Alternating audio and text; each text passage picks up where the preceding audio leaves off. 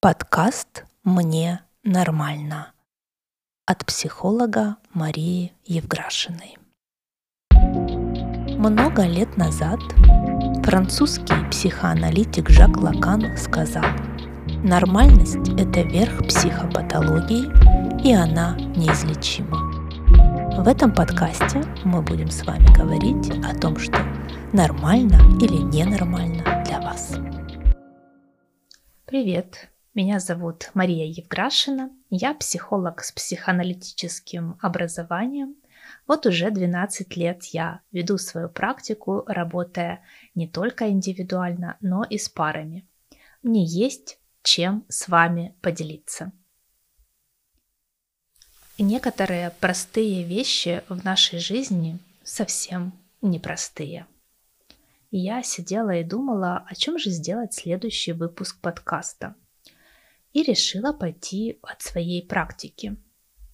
Я задумалась над тем, с чем же сейчас чаще всего приходят люди, что заставляет их обратиться за помощью. И наиболее частым запросом является, как справиться со стрессом, тревогой или травматическими ситуациями. Понятно, что в каждом конкретном случае мы вместе с человеком ищем его собственный путь помощи себе. Но есть кое-что общее у всех. Это то, от чего мы отталкиваемся, прежде чем мы пойдем в причины и поиск смыслов. И вот это общее у всех – это способы восполнения ресурса – чтобы справиться со всеми превратностями жизни, нам нужен ресурс. И если мы его не восполняем, то это повышает нашу уязвимость к последующим сложным ситуациям и может приводить к дисфункции в разных сферах жизни.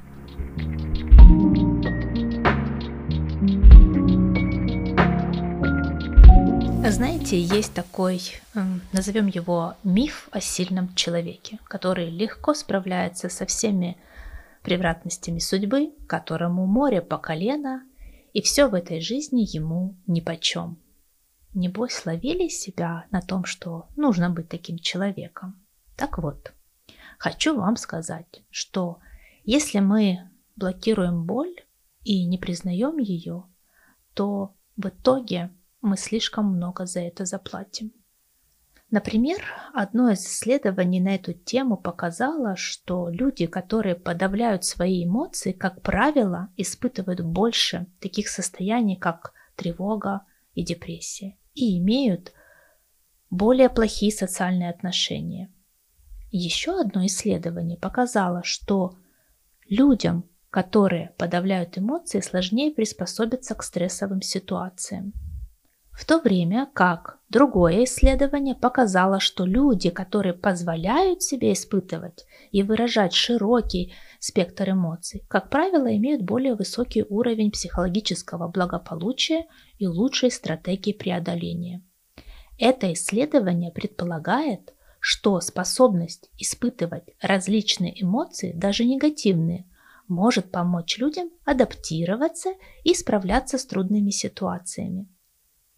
Так что первый шаг – это признать свои эмоции, чувства, переживания и не заставлять себя быть сильным во что бы то ни стало. Потому что сила, она больше в признании своих ограничений, а не в том, чтобы заставлять себя быть тем, кем мы не являемся.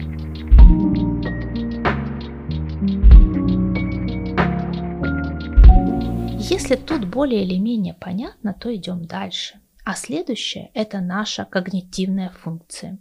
Здесь целый арсенал того, что может нам помочь.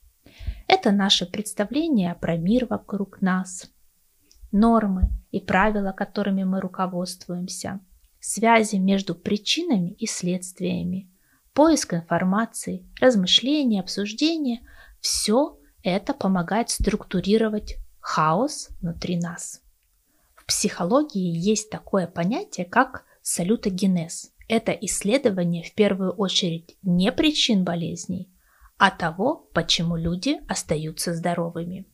Исследования, посвященные так называемым детям улицы, Да-да, снова исследования. Сегодня их будет много, чтобы вы не думали, что я тут бросаюсь голословными фактами. Так вот, эти исследования детей улицы, выяснявшие причины того, почему жизнь некоторых из этих детей, несмотря ни на что, складывается благополучно, обнаружили целый ряд так называемых салютогенных факторов.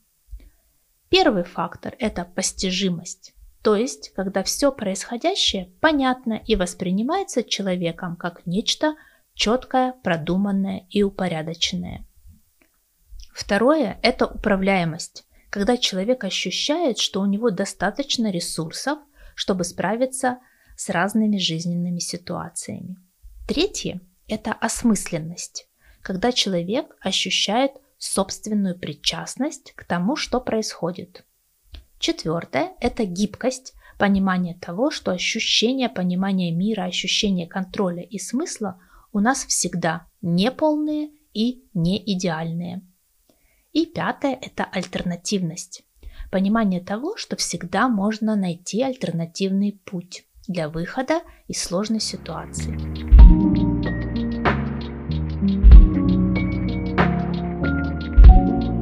Думаете, это все? А вот и нет. Впереди вас ждет еще четыре сферы, где можно черпать ресурсы и искать опоры. Следующее – это наше тело. Внутри нас все взаимосвязано. Органика влияет на психику и наоборот. Не зря сегодня две самые бурно развивающиеся области медицинской науки и исследований – это психонейроиммунология и психонейроэндокринология, которые изучают взаимосвязь сознания с нервной системой, иммунной системой и эндокринной системой.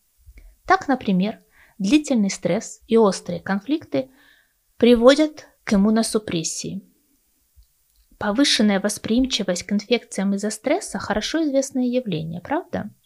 В общем, здоровье – это не состояние само по себе, а баланс, который необходимо постоянно восстанавливать и поддерживать на протяжении всей жизни. Поэтому тут у нас на помощь приходит и физическая активность, и техники расслабления, и забота о теле, массажи, ванны, в общем, все, что позволяет телу чувствовать себя хорошо.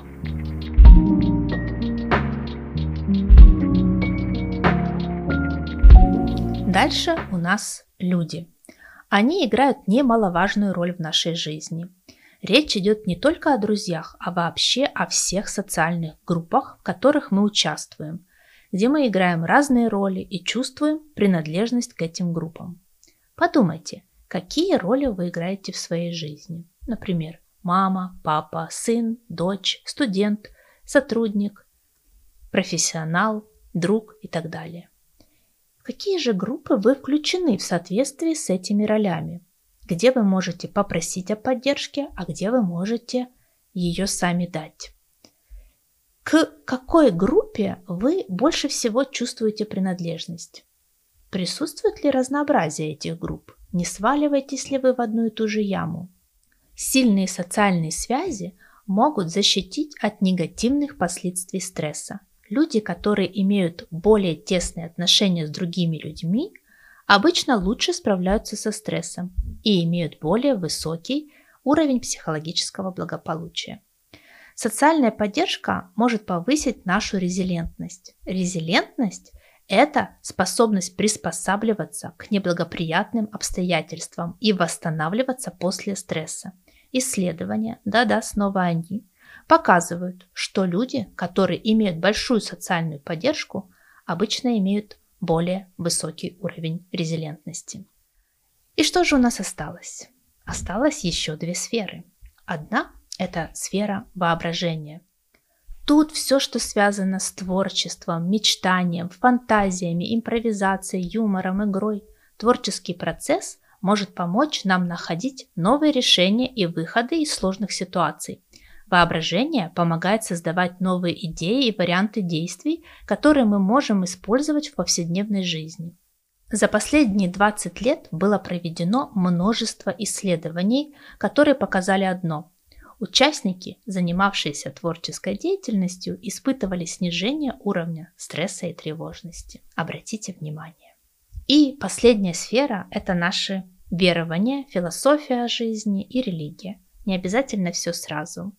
Когда мы имеем определенные убеждения и философию жизни, это может помочь нам лучше понимать и принимать ситуации, которые вызывают у нас стресс, и найти способы справиться с ними. Кроме того, жизненная философия помогает нам определиться с нашими приоритетами и ценностями, что в свою очередь может помочь нам лучше понимать, что на самом деле важно для нас в жизни и направлять нашу энергию и усилия в этом направлении. Вот такие шесть сфер нашей жизни, где мы можем черпать ресурс – чувства, мысли, телесность, социальная сфера, воображение и верование.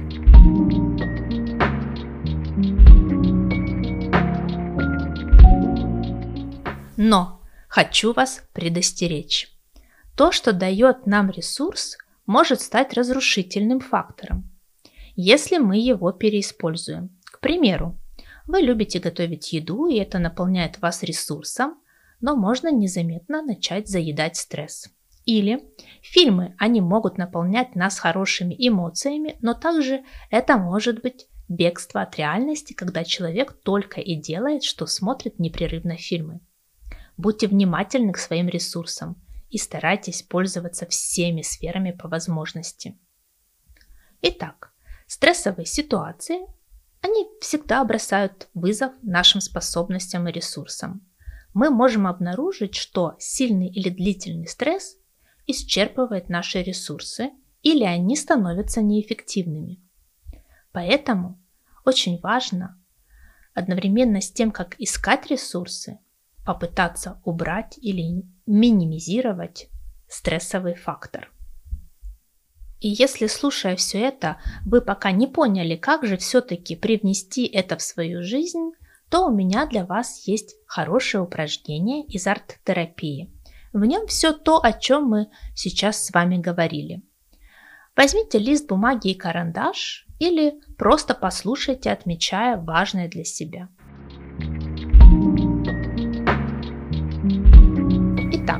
Это упражнение на поиск опоры. Называется Мост из прошлого в будущее. Суть его в том, что у нас есть два берега. Вы можете нарисовать их на листе или просто представить. На одном берегу картинка вашего прошлого, на другом – будущего. Между ними мост. Это наше настоящее, которое неразрывно связывает прошлое и будущее. Берег прошлого дополните списком событий вашей жизни, которые были важны для вас – и прислушайтесь к возникающим чувствам. Берег будущего наполните событиями, которые ждут вас, о чем вы мечтаете, к чему вы стремитесь. И тоже подумайте о чувствах, которые они вызывают. И наш мост. Каким бы он ни был у вас сейчас, он нуждается в опорах, которыми мы этот мост укрепляем. И вот эти опоры. Отмечайте, что у вас есть, и берите себе на заметку то, чего не хватает. Первое – это интерес к себе. Очень важно не забывать о себе и заботиться о себе. Второе – это люди и отношения с ними. Когда нам сложно, когда много изменений в жизни, важно чувствовать, что ты не один. Третье – это ответственность. Дать себе право на те решения, которые вы сейчас принимаете. Четвертое – право на ошибку. Понизьте требования к себе. Пятое. Гибкость. Если что-то сейчас не получается так, как хочется, это не значит, что это не получится никогда. Шестое. Принятие неопределенности. Самое время заменить истощающую тревогу на умение видеть возможности. Седьмое. Это творческая деятельность. Сейчас важна любая активность, которая вытаскивает из постоянных переживаний. Восьмое. Отсутствие идеализации. Жизнь несправедлива, непостоянна и, как видим, мало прогнозируема. Тотального счастья, постоянной радости и полного отсутствия тревоги и печали сложно достичь. Девятое. Не обесценивайте себя. Цените даже маленькие шаги, хвалите себя почаще. Десятое. Разрешите себе все те чувства, которые вы сейчас испытываете. Вот ваши 10 опор. И это ваш план перехода по мосту настоящего. Прошлого уже нет. Будущее пока еще не определено. Единственное, что у нас сейчас есть, это наш мост, настоящее, по которому мы идем. Да, идти по нему очень непросто, но главное не останавливаться. И последнее. Помните, что найти свои психические ресурсы может быть трудно, и это процесс, который требует времени и усилий. Но не сдавайтесь, ищите, пробуйте, и вы обязательно найдете свой путь, чтобы справиться и сказать себе «мне нормально». Вы слушали подкаст с Марией Евграшиной.